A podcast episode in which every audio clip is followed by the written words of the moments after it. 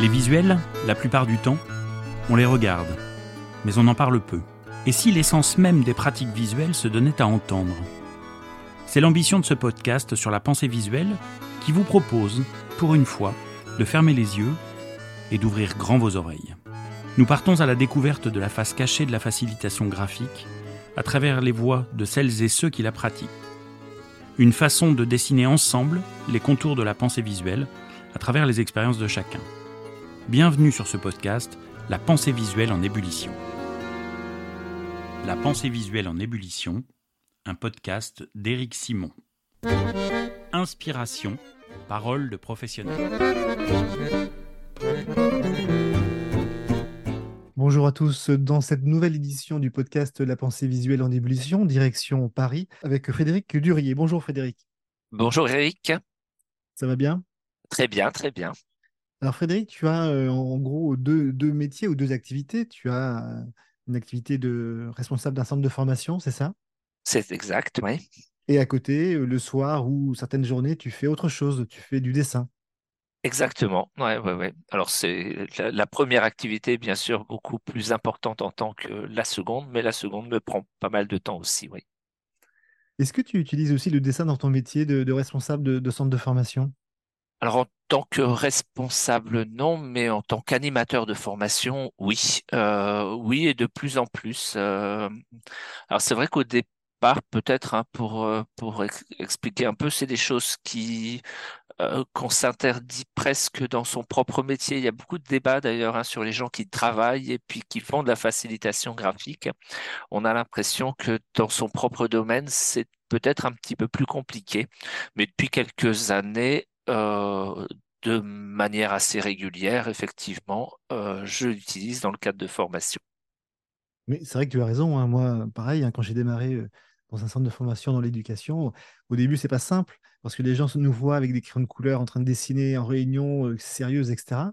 Et c'est vrai qu'il y a un apprentissage, un accompagnement à faire pour que les gens comprennent qu'au fond, c'est un super outil pour aborder des choses autrement. Complètement. Alors, en même temps, je pense aussi que ça invite à une posture qui n'est pas tout à fait celle de formateur ou d'animateur. C'est-à-dire qu'à partir du moment où tu sors les crayons, tu vas être euh, euh, dans un rôle qui est plus celui qui organise celui qui saurait un certain nombre de choses ou qui pourrait arbitrer ou, ou évaluer aussi euh, ce qui serait une bonne ou une mauvaise réponse. En fait, tu place un peu autrement. Et donc moi, je l'utilise beaucoup pour faire réagir en fait les personnes, pour euh, pour provoquer. Ça cette euh, j'ai découvert aussi hein, que ça a cette vertu que ça autorise en fait les gens, c'est-à-dire qu'ils voient qu'à un moment donné, tu te mets un peu en, en position un peu instable, hein, euh, tu sors des crayons, des marqueurs, etc. Et un peu par symétrie, euh, les gens se sentent à l'aise et puis quelquefois vont même aller jusqu'à intervenir en fait hein, sur ce que sur ce que tu proposes. Et là, c'est un peu gagné. Et toi, Frédéric, comment tu as découvert euh, l'usage de, de, la pensée visuelle dans ces activités-là? Euh, alors pour moi, on remonte très loin en arrière. Euh, quand j'étais étudiant, j'ai été assez fasciné par un bouquin euh, d'un Joël de Ronet qui s'appelait waouh, Macroscope? Le macroscope. Et au milieu, il y avait des dessins avec des flèches et c'était une belle écriture manuscrite.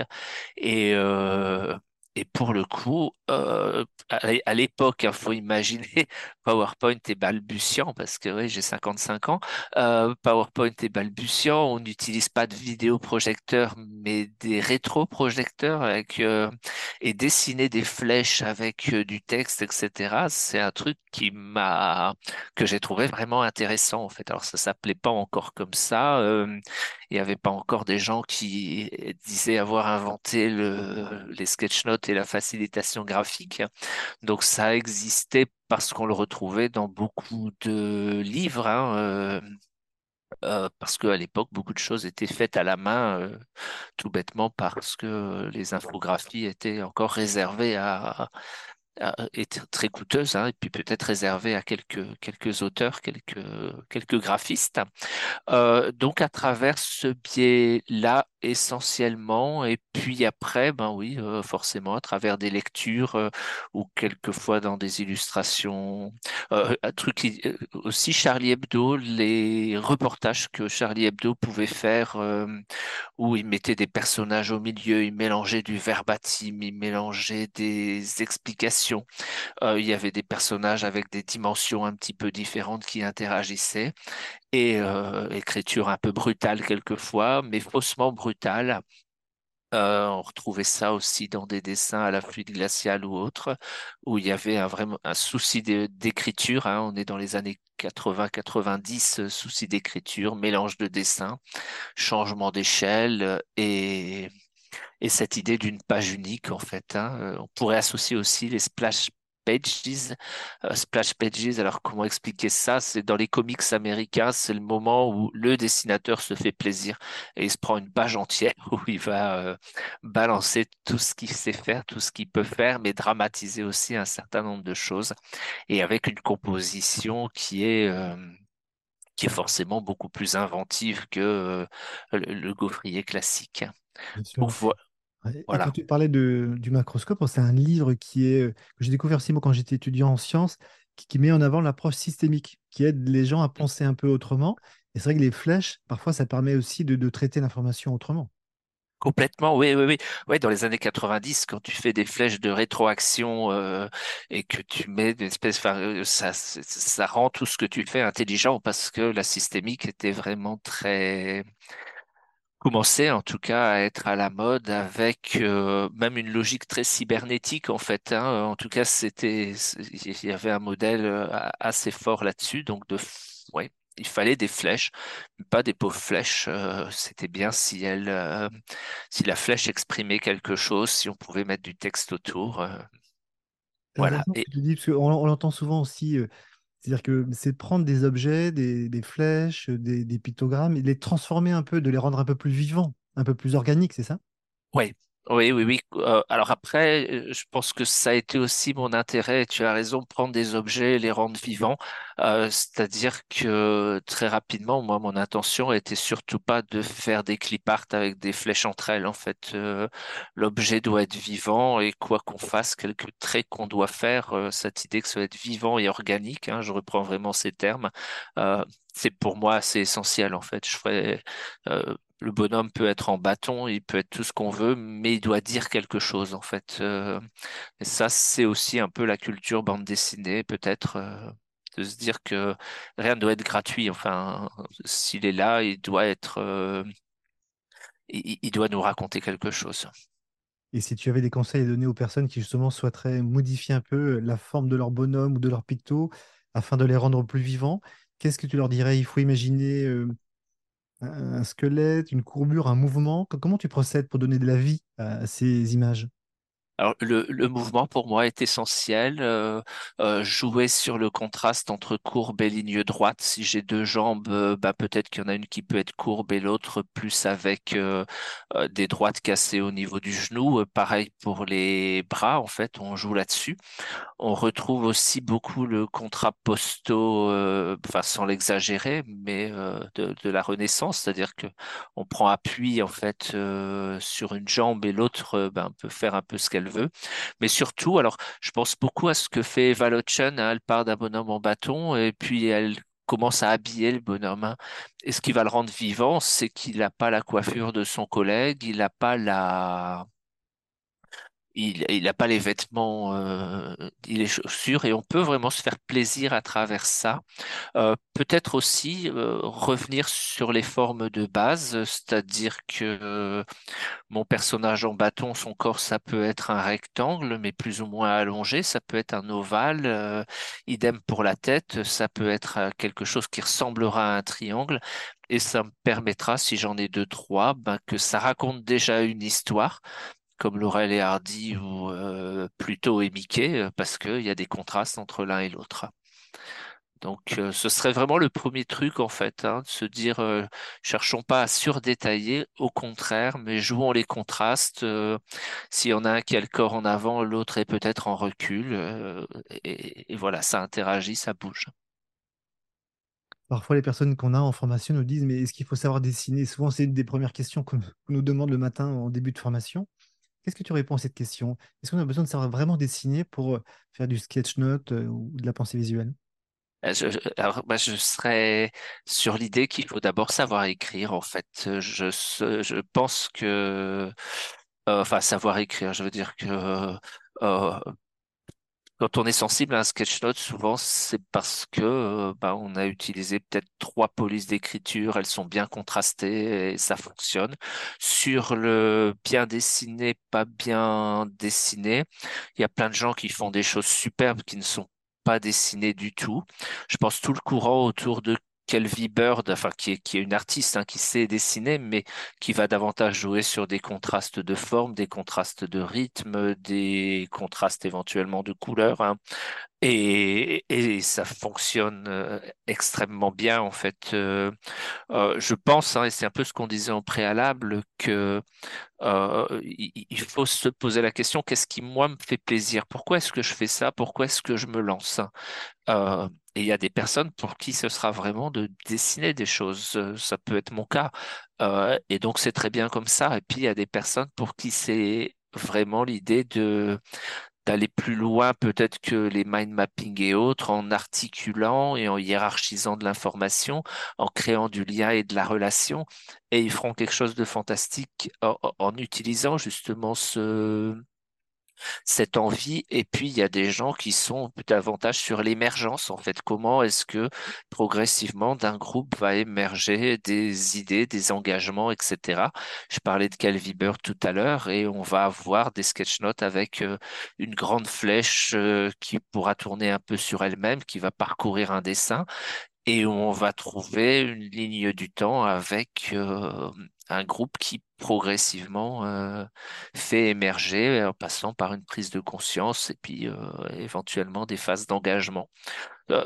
voilà, donc est-ce qu'il faut savoir dessiner? Non? Est-ce qu'il faut savoir écrire? Non? Est-ce qu'il faut savoir sentir un groupe? Non, pas forcément à chaque fois mais c'est bien quand même euh, peut-être euh, de se dire sur quoi est-ce que je m'appuie. Euh, et il y a sans doute dix façons de faire du sketch note, de la facilitation graphique.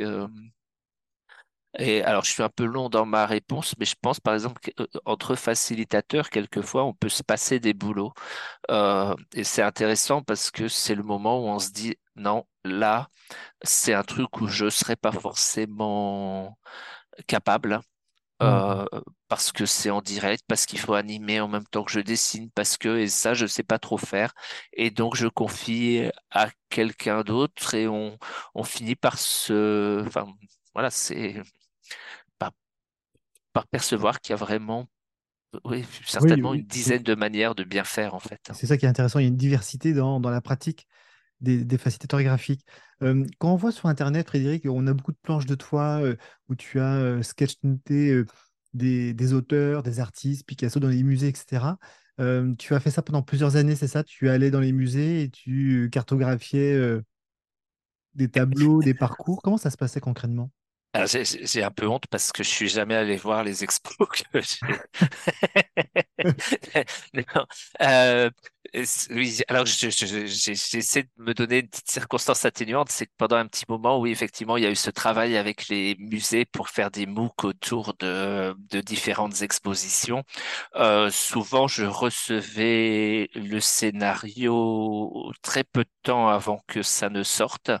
Euh, et puis toutes, euh, mais vraiment hein, euh, quelques centaines d'images qu'on m'envoyait aussi en me disant bah essaie de t'appuyer là-dessus. Et donc euh, on se met dans ces cas-là vraiment en mode staccanoviste, c'est-à-dire que souvent c'était la période des grandes vacances, donc réveil 5 heures, 5 heures, 8 heures, et puis après le, le, le soir et une partie de la nuit. Donc aller voir une expo, ça devient complètement hors sujet parce que en gros, tu as la commande euh, le lundi matin et le lundi soir, tu as le message qui dit Bon, t'en es où? On a toujours rien reçu. Euh, voilà. Donc, euh, donc oui, j'ai honte, mais je ne suis pas allé voir ces expos ou alors bien après. en tous les cas, tu, as une appétence avec l'art. Tu, aimes bien t'inspirer des œuvres d'art, des artistes, pour pouvoir faire évoluer tes productions visuelles? Alors oui, parce, bah, je, oui, je trouve que c'est assez, c'est c'est assez stimulant en fait, hein, parce que on s'appuie sur une bibliothèque commune, sans doute, hein, dans ces cas-là, de, de référence ou de référence de style. Et puis, on peut pousser un peu, être sur la caricature, être sur... euh, euh, et puis, on travaille, alors pour le coup, hein, ça a été mon cas avec des gens qui sont vraiment experts de quelque chose. Et donc, il y a une... euh, euh, il y a la découverte d'un univers. Et je pense que pour moi, les sketch notes, c'est l'élément essentiel. Pour moi, c'est un moyen d'apprendre. Euh, souvent, c'est un moyen pour moi d'attaquer un truc justement où je n'irai pas, où je connais pas. Euh, et puis, et puis ouais, de le pousser un petit peu en fait. hein, Mm. euh. Moi, quand j'observe tes, tes- tes cartes visuelles, je trouve que ça me fait penser beaucoup aux productions de, de Léonard de Vinci, où il mélangeait plein de dessins, Oh. et puis des- du texte. Comment tu procèdes, Frédéric? Tu fais un- en premier ton dessin ou tu mets en avant les textes, les phrases? Euh, Alors, plusieurs, plusieurs méthodes et ce qu'on peut voir sur Internet. À l'époque, je voyageais beaucoup parce que je faisais beaucoup de formations en déplacement et donc je commençais à crayonner pas mal de choses sur mes genoux dans des trains. euh, donc, il y D'accord. a... Oui. et, et là, ça veut dire que c'était quelquefois des choses très disparates euh, que je pouvais après reprendre, euh, notamment avec un logiciel qui s'appelle Krita Que je recommande hein, euh, aussi, euh, d'autant qu'il est gratuit et libre. Euh, et, et, et après, ben, dans d'autres situations, parce que j'ai plus de temps, là, je vais attaquer directement sur du papier aquarellé, faire de l'aquarelle en fait. Alors, voilà, il y a des, il y a des productions très numériques et où je me permets de découper, de coller, de déplacer, et puis euh, Hmm. des productions papier. où là, il y a peu de post-production en fait. Euh, mais mais c'est vrai que c'est par euh, si je sketchnote quelque chose, je ne vais pas l'écouter deux fois, par exemple. Je ce qui est un drame, hein, parce que je termine jamais en fait. Euh, alors je fais croire aux gens que c'est pour les inciter à aller voir la source, mais c'est complètement faux. C'est que j'arrive à la fin du papier. Euh, mais voilà, donc si je sketchnote une vidéo, il y a de grandes chances que les dix dernières minutes soient chantées. Euh, voilà, je, suis fait, je cherche plus à me corriger, euh, sauf si tu étais vraiment dans le cadre d'une commande, bien sûr. Mais, mais quand tu vas regarder la vidéo, tu vas, tu vas noter euh, rapidement les, phrases clés Ouais. ou tu vas commencer par faire quelques images, quelques dessins, quelques portraits? Euh, je pense que je vais commencer quand même par le portrait et puis me balader ailleurs et voir aussi à quoi ça ressemble et qui est cette personne. Et euh, donc dans, dans, dans ce cadre-là, je vais papillonner autour en fait. hein. C'est euh, alors c'est vrai aussi que ben, si on est sur la facilitation graphique ou le scribing en direct, j'ai la même approche. euh, je- je- j'entendais dans un de tes podcasts hein, quelqu'un qui disait, moi j'arrive sans trop m'informer pour être complètement, complètement à l'écoute. Et, et moi j'ai un peu la démarche inverse, c'est-à-dire que si quelqu'un parle d'un bouquin, je vais aller voir quel est ce bouquin, euh, de quoi il parle. euh, et et essayer de creuser un petit peu. euh, si je fais en direct avec un intervenant, il y a de grandes chances que un peu avant, je me sois pris euh, quelques heures de vidéo de cet intervenant, que euh, j'ai lu quelques pages de ses livres, enfin, etc., etc. Donc je, euh, enfin, c'est de la, voilà, ça, ça peut donner le sentiment de facilité, mais il y a beaucoup de boulot derrière parce que on n'a pas envie de se planter sur le bonhomme, en fait, euh, ou sur le peintre, ou sur l'auteur, ou sur... euh, Hmm, bien sûr. ouais. Quel est ton rapport, Frédéric, par rapport à la bande dessinée? Tu, tu en lis beaucoup, tu as des quelques BD favorites qui te, qui t'inspirent aussi pour tes productions?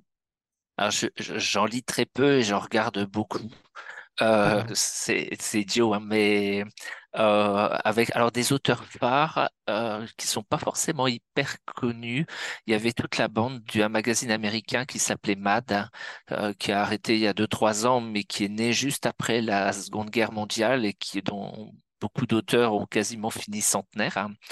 Euh, et donc Mort Drucker, euh, notamment euh, Jack Davis, c'est les gens que Goscinny était allé voir avant de créer Pilote, hein, donc c'est quand même très ancien. Alexis, un dessinateur de bande dessinée français qui était un grand copain de Gottlieb, mais qui est mort à une trentaine d'années qui est pour moi un peu le, dessinateur ultime. Euh, François Bouc, qui est un là, dessinateur toujours en activité. Euh... Mais tout à l'heure, par exemple, quand je disais quand on fait quelque chose, il faut que ça raconte une histoire. Si vous traînez dans un kiosque et que vous regardez la couverture du dernier fluide glacial, je, il dessine un tatoueur et même la botte du tatoueur, même le jean du tatoueur, la chemise du tatoueur, le tabouret du tatoueur raconte quelque chose euh, dans un style réaliste, hein, mais c'est mmh. vraiment, enfin, il y a même et Mordrucker, enfin ceux que j'ai cités avant sont un peu sur le même registre. Si la personne, euh, enfin. Euh, on est vraiment dans de la narration et je trouve ça assez fascinant et, et Bien sûr, si on fait bonhomme en bâton, on n'arrivera pas jusque-là, mais on peut quand même y penser. Euh, S'il a des bottes, euh, ben, quelles sont ses bottes, et, etc. Euh, voilà, ça fait déjà pas mal quand même. J'en ai cité trois, quatre. Euh, ouais. Et quand même aussi hein, cette idée des dessinateurs de BD d'avant les années 2000 qui venaient souvent de la culture du lettrage. D'accord. Et je trouve que ça, on l'a pas mal perdu en fait. Euh, qu'est-ce que c'est qu'un E, qu'un A? Qu'est-ce que euh, je suis pas très bon là-dessus, mais très admiratif en fait. Hein, et c'est voilà, quelque chose que je trouve vraiment intéressant pour le coup. Et qu'est-ce que tu regrettes dans, dans l'évolution du, du, lettrage euh, dans les bandes dessinées aujourd'hui? Bah, je, maintenant, on peut numériser sa propre ah. police de caractère. On joue beaucoup là-dessus, donc il y a une espèce de euh, il y a un personnage que j'ai pas cité qui s'appelle Solé, qui est aussi euh, de, de cette génération-là.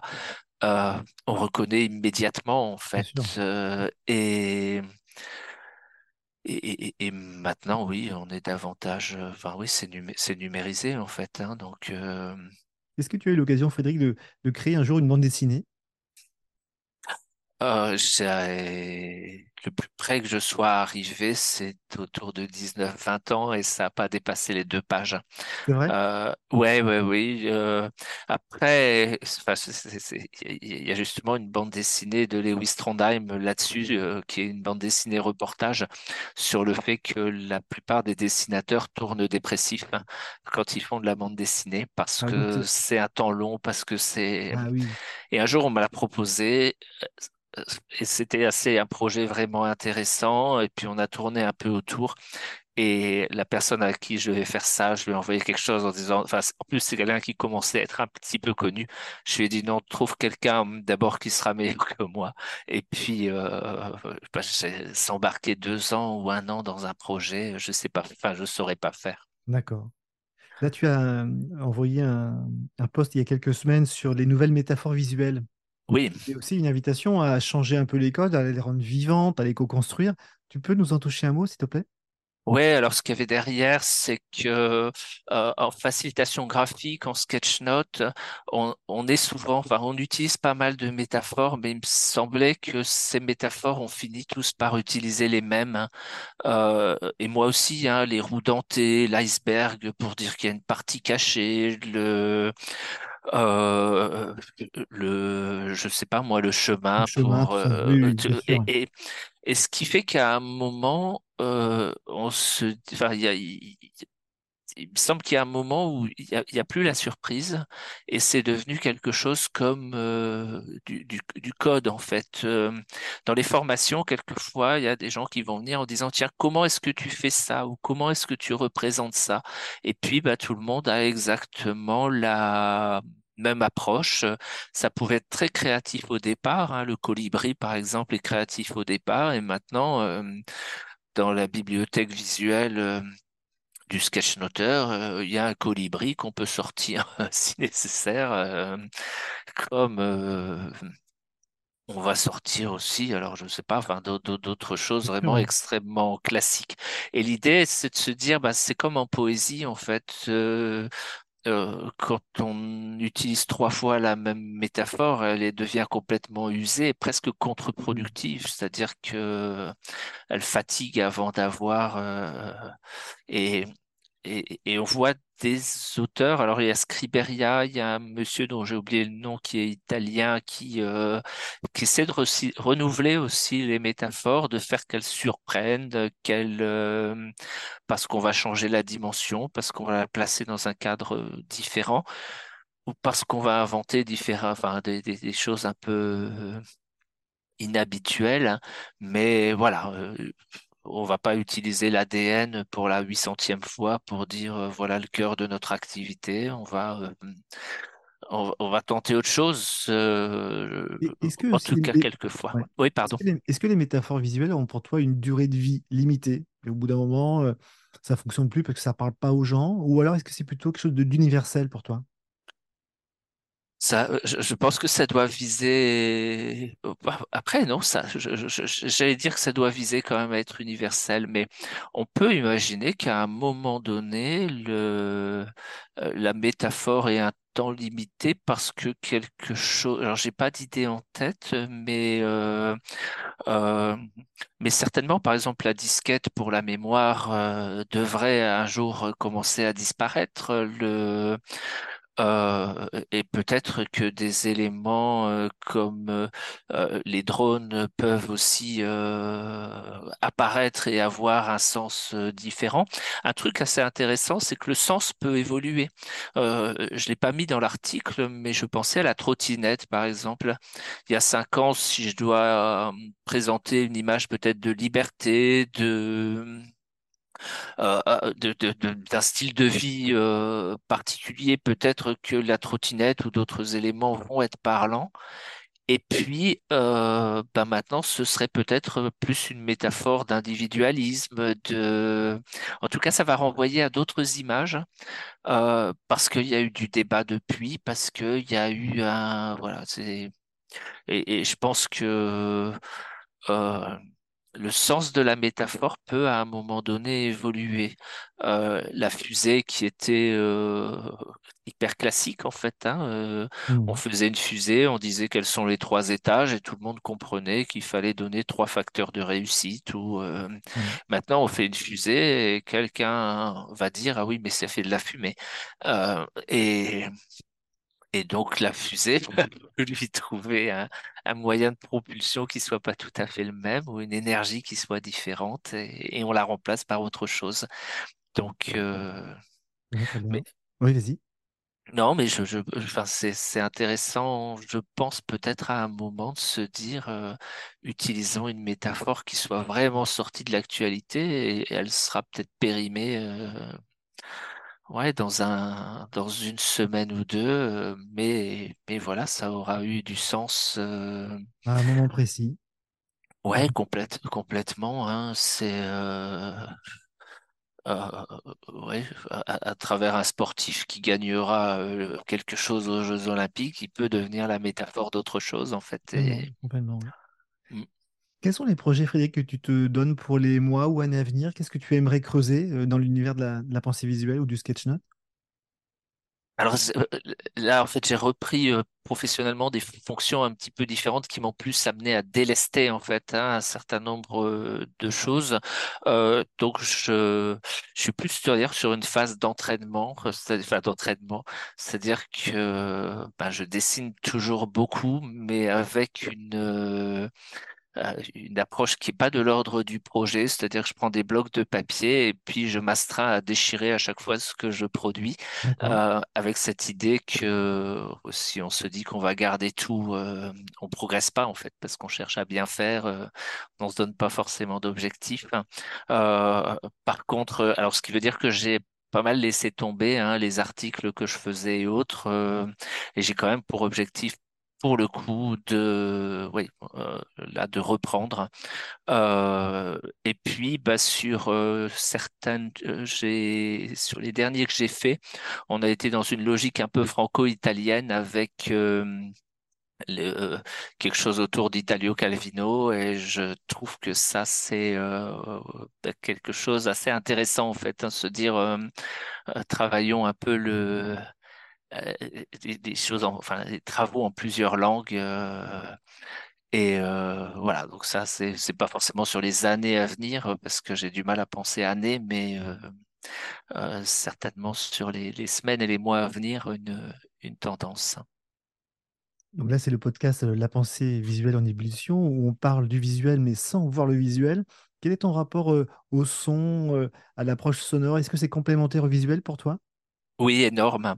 Euh, je pense, enfin en tout cas, c'est euh, c'est quelque chose qui ressort et que j'ai retrouvé dans pas mal d'interviews de, personnes qui dessinent ou de caricaturistes, c'est que souvent on se raconte en fait des choses euh, et ça passe un peu par la voix. Alors pour être peut-être un peu plus clair, au moins sur le domaine de la caricature, il y a beaucoup de caricaturistes qui disent je commence par poser le crayon, je regarde la personne et je me raconte à quoi ressemble cette personne Qu'est-ce qui, qu'est-ce qui ressort? Qu'est-ce que j'ai envie de dire? Euh, quel, euh, Et, je, et, qu'est-ce que je retiens des proportions? Et puis au moment où je suis un peu clair là-dessus, ça y est, je peux y aller parce que quelque part, ma voix et l'auditif va me dire où, où regarder. D'accord. Et, euh, et je pense qu'en facilitation graphique, on retrouve ça quand on écrit, ben, on écrit des mots-clés qu'on a entendus, qui résonnent d'une certaine manière. Donc, euh, ne serait-ce que par ça, ouais, l'auditif va être très important. Personnellement, en tout cas, ça m'aide. Je suis incapable de reconnaître quelqu'un à qui j'ai parlé de trois heures la veille, mais c'est au moment où il va parler que je vais reconnaître sa voix. Donc, pour moi, c'est assez, euh, c'est essentiel. La, pensée visuelle en ébullition, ça, évolue au fil des années. On voit bien que ça fait une vingtaine d'années qu'en France, ça se développe de plus en plus. Il y a quand même un, une ascension un peu plus forte depuis quelques années. Comment tu vois l'évolution toi, de l'usage de, la pensée visuelle dans les dix prochaines années en France? Il y, a un, il, y a, il y, a un, aspect, une dimension assez, assez essentielle, c'est qu'on voit que à travers les mid-journées, les Dali et autres, euh, il y a une appropriation du visuel par des gens qui, euh, euh, qui ne se posent même plus la question est-ce qu'il faut ou est-ce qu'il faut pas savoir dessiner Est-ce que et, et, on sent que cette dimension-là, euh, le va, généraliser, en tout cas va permettre à des personnes, à des nouveaux entrants en fait, hein, de, saisir de ça. Euh, et donc ça, c'est une première chose. On constate aussi, que progressivement, à la fois pour les facilitateurs, sans doute aussi pour leurs clients, euh, on comprend ce qu'on disait tout à l'heure, c'est-à-dire qu'il y a vraiment plusieurs modes d'entrée, plusieurs modes de fonctionnement, plusieurs. Euh, donc, on cherche plus un facilitateur ou une facilitatrice, on cherche quelqu'un qui va pouvoir intervenir dans tel ou tel cadre, qui sera plus sur la narration, plus sur l'animation, plus sur le la spontanéité. Donc, euh, oui, quelque part, euh, une maturité, à mon sens, hein, qui permettra de, de, différencier, de différencier les approches. Euh. Mmh. Donc une invitation à, créer un, maillage, à continuer à, susciter la diversité des, pratiques aussi. Oui, oui, oui, complètement. Et, le maillage est important. Et cette idée de réseau, cette, euh, on sent que les professionnels entre eux vont, enfin, cherchent aussi à, euh, à se connaître, à travailler ensemble, à voilà, un point peut-être assez intéressant aussi, c'est que petit à petit, euh, on, euh, certains champs se dégagent. La facilitation, on a un champ vraiment le côté, euh, on fait quelque chose de joli qui va rester dans l'entreprise ou chez le client. et puis il y a un autre champ qui est celui, au contraire, de on, fait participer, on, on mmh. fait quelque chose qui sera peut-être jeté à la fin, mais qui sera au contraire, qui nous aura permis de construire ou d'atteindre un objectif. Et je trouve que cette dimension-là, elle mérite d'émerger aussi. Euh, je trouve qu'on est quelquefois trop fier du fait que les entreprises gardent ce qu'on a produit. Euh, il faudrait être fier qu'ils détruisent tout, mais qu'ils en ont fait quelque chose entre-temps, en fait. Euh. c'est très juste. Et, même cette idée de prise de risque, en fait, hein, que les gens co, enfin, on parle beaucoup de co-construction, de machin, même dans nos dans nos facilitations. Enfin, il est écrit partout pensée collective, etc. Alors que souvent les œuvres sont des œuvres individuelles en fait. Euh, et permettre aux gens de s'inscrire dans ce qu'on fait, de prendre le marqueur, de et, et, accepter cette prise de risque en fait. Hein. Moi, j'ai le souvenir d'une dame à qui j'ai donné le marqueur en disant bah, allez-y, participez. Et puis elle a fait une espèce de grosse marguerite de 1 mètre de haut euh, au milieu de la feuille. Bon, ben, quand on prend un risque, on prend un risque. Euh, mais mais ça n'empêche que oui, il faut être. Euh, enfin, ça, peut être aussi une dimension que vraiment ça produise quelque chose et pas juste un miroir positif vis-à-vis de l'entreprise. Qui est, aussi cette possibilité-là, en fait. Euh. Et de faire vivre aussi un vrai brouillon collectif d'émergence, de réflexion. Peut-être aussi, alors c'est vrai qu'on on, rend, quand on fait de la facilitation, on renvoie toujours une image de positif de ce qu'on facilite. Euh, quelquefois, on peut être assez mal, hein, euh, notamment bah, le discours qui est proposé, on est absolument en désaccord, donc euh, on fait semblant de ne pas entendre ou on laisse tomber pendant 5-6 minutes. mais justement, l'univers dont on parlait tout à l'heure, hein, de la bande dessinée, des Charlie Hebdo, etc., peut être inspirant aussi pour se dire ben, que ce, miroir qu'on donne à travers la facilitation, il peut aussi porter des dimensions de euh, subjectivité. Voilà ce qui me surprend, voilà ce qui m'étonne, voilà ce avec quoi peut-être euh, il y aurait matière à débat de mon point de vue en fait. Euh. alors c'est un autre positionnement, hein, mais qui peut être quelquefois intéressant pour pas se contenter de dessiner des personnages qui ont les bras levés et qui disent qu'ils adorent travailler et qui sont super contents de partager un projet collectif en fait. Hein, C'est pas le monde des bisounours, on est là aussi pour. Euh, ouais. C'est un, souhait pour le futur, c'est qu'on arrête de dessiner des personnages qui ont les bras en l'air en disant collaboration, euh, coopération, machin. et, ça, c'est, ce, ce, serait super en fait.